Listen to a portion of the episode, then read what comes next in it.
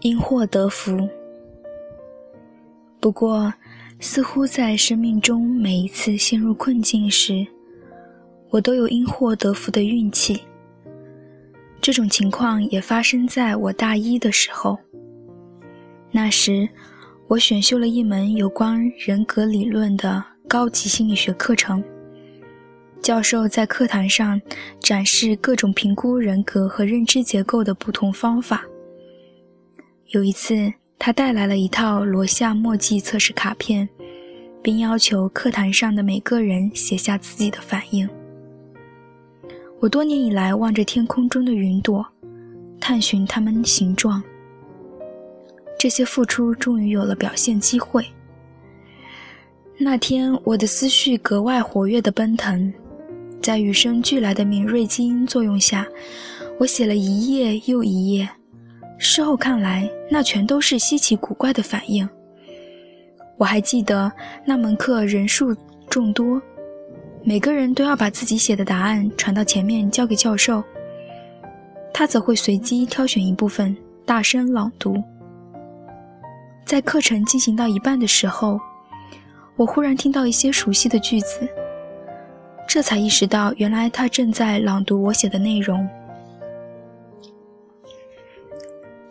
这些内容当中有一部分很幽默，也有一些听上去十分古怪离奇。至少我听上去是如此。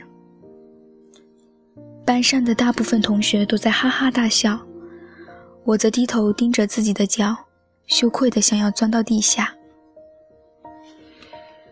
教授念完我写的那份字迹潦草、密密麻麻的报告之后，请写这份报告的人在课后留下来，希望能够与之进行交谈。我肯定，作为一名心理学教授。他一定可以一眼看出，我是一个精神错乱的患者。我害怕极了。现在回想起来，我猜他实际看到的，不过是一个热情奔放、果敢决断、严肃认真、心中有些困扰的学生。但在当时，由于我已经对自己的症状表现了如指掌，因此也主观地认为。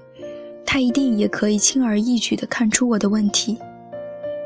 他让我陪他一起走回办公室。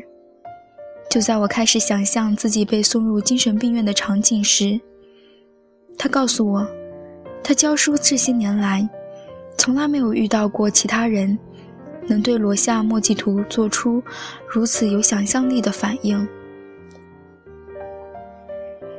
那些毫无疑问会被某些人看作精神失常的反应，却被他如此仁慈地称为创造力。这是我第一次真切地了解到，原来在荒诞不经与原创思考之间，存在着一条复杂而又模糊不清的界限。他能够对我写的东西给予积极而不是病态的评价，我至今仍然心存感激。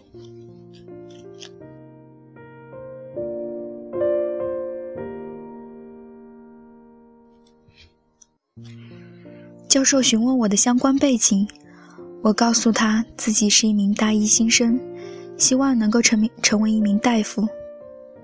现在正在打工支撑学业。他指出学校有规定，我不能选修他的课程，因为这是为大三和大四学生开设的。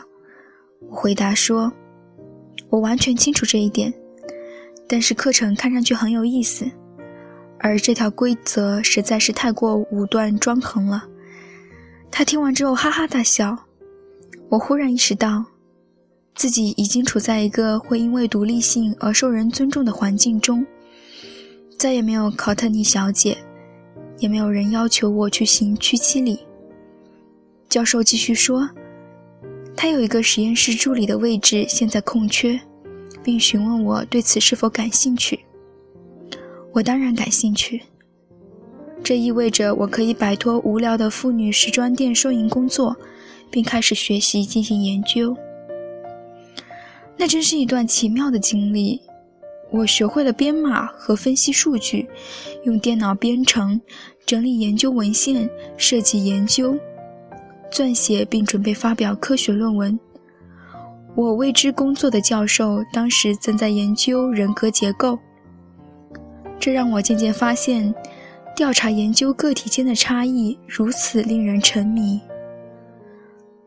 我终日沉浸在工作当中，并由此发现。它绝不仅仅带给我教育的机会和收入，而且是逃避现实的最佳手段。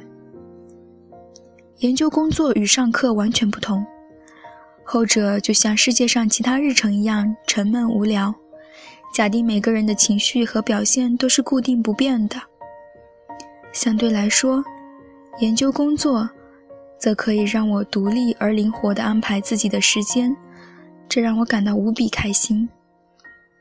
学校管理者并不会考虑躁郁症患者在行为和能力方面的周期性变换，因此我的成绩成成绩单上写满了不及格和未完成的课业。幸运的是，我的研究报告总能平衡这些糟糕的成绩。纵观大学这几年，我起伏不定的情绪状态和已经出现的严重抑郁，无疑让我的个人生活和学业。都遭受了沉重的损失。经过两年的大学生活之后，也就是在我二十岁那一年，我决定休学一年，来摆脱生活中的痛苦烦扰，到苏格兰境内的圣安德鲁斯大学开始新生活。当时，我的哥哥和表兄都在英国的大学念书，他们都希望我能够去英国与他们会合。但是我深受父亲所挚爱的苏格兰音乐和诗歌的影响，又被塞尔特冰人冰火相融的民族性格所吸引。虽然我极力想要摆脱父亲阴郁而又多变的情绪所带来的阴影，但却无法摆脱祖先遗留在自己体内的苏格兰血统。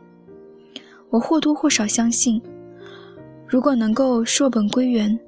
我就可以更好地理解自己混乱的感受和思维，因此我申请了联邦奖学金，并第一次成为一名全日制学生。